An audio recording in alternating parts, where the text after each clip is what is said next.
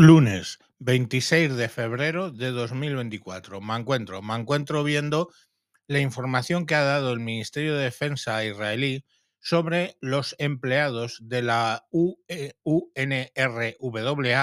o sea, su agencia dedicada a ayudar a los palestinos, empleados, como digo, ocho empleados que participaron en la masacre de Hamas. Básicamente se tratan de comandantes de brigada, apoyo logístico, traslado de cuerpos, coordinación de comunicaciones que ha interceptado Israel y que ha conseguido demostrar y lo pasa publicando a, eh, a la prensa, ¿vale?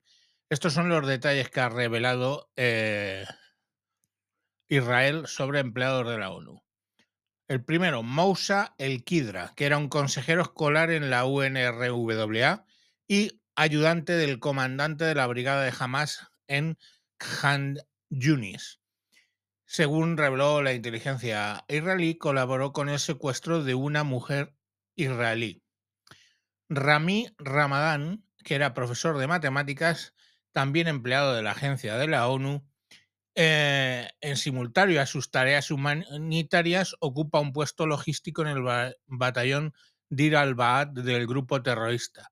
Rami participó en la recepción y retención de rehenes y también fue visto fotografiando a una secuestrada, dice el Ministerio de Defensa israelí.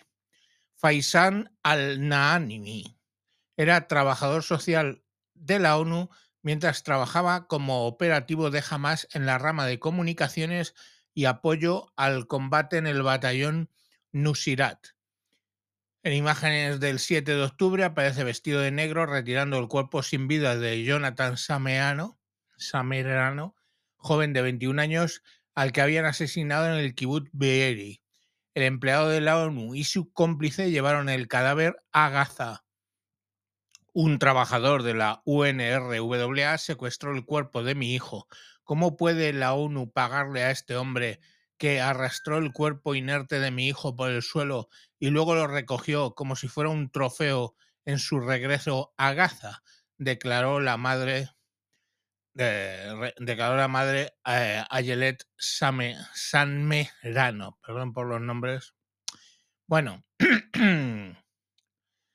eh, también coordinó, eh, eh, según Israel, el traslado de armas y camiones el 7 de octubre.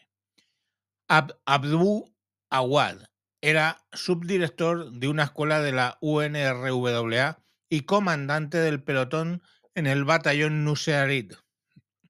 Ad fue informado de la infiltración en tiempo real, recibió instrucciones para seguir los acontecimientos por radio y asegurarse de que los demás operativos relevantes hicieran lo mismo. Denuncia el Ministerio de Defensa, otro angelito de Dios.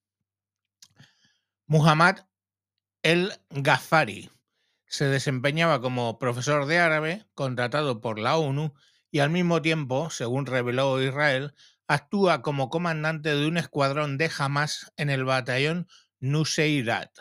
El 7 de octubre recibió un SMS que se le pedía que se presentara en el punto de encuentro previo a la infiltración junto con los preparativos logísticos. Otro angelito de Dios, Ali Isa Hamoud Amater, también profesor contratado por la ONU, era comandante de pelotón en Hamas en el batallón Nuseirat y al igual que el Gafari, recibió un SMS en el que se le pedía que se presentara en el punto de encuentro terrorista antes de la infiltración. Shadi Muhammad Jamal Razak Davarian se desempeñaba como asistente de escuela en una instalación de la UNRWA y en paralelo integraba el batallón Jabalía Oriental de Hamas el 7 de octubre recibió un SMS llamándole para que se presentara en el punto de encuentro previo a la infiltración junto con los preparativos logísticos. Y según informó el Ministerio de Defensa, Alab al-Hamid Qasem Houda, profesor contratado por la ONU, era comandante de una compañía de Hamas en el batallón Nuseirat y fue de detenido esté en el territorio israelí. O sea, ¿qué pruebas más necesitas, no? Las pruebas presentadas por Israel, en cualquier caso, no son los únicos datos de los nexos que tiene esa agencia de la ONU con Hamas. En documentos que han revelado el Wall Street Journal indican que el 10% del personal de la UNRWA en Gaza estaba vinculado con Hamas o a la yihad islámica de Palestina.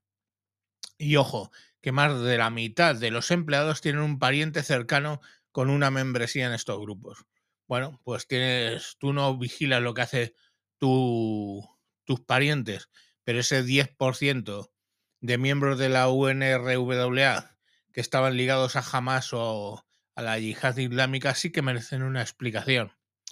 Según denunció UN Watch, que es un grupo pro-israelí, en una audiencia del Subcomité de Asuntos Exteriores de la Cámara de Congreso de Washington, más de 3.000 maestros en la UNRWA son miembros de un grupo de chat repleto de mensajes que celebran la masacre del 7 de octubre.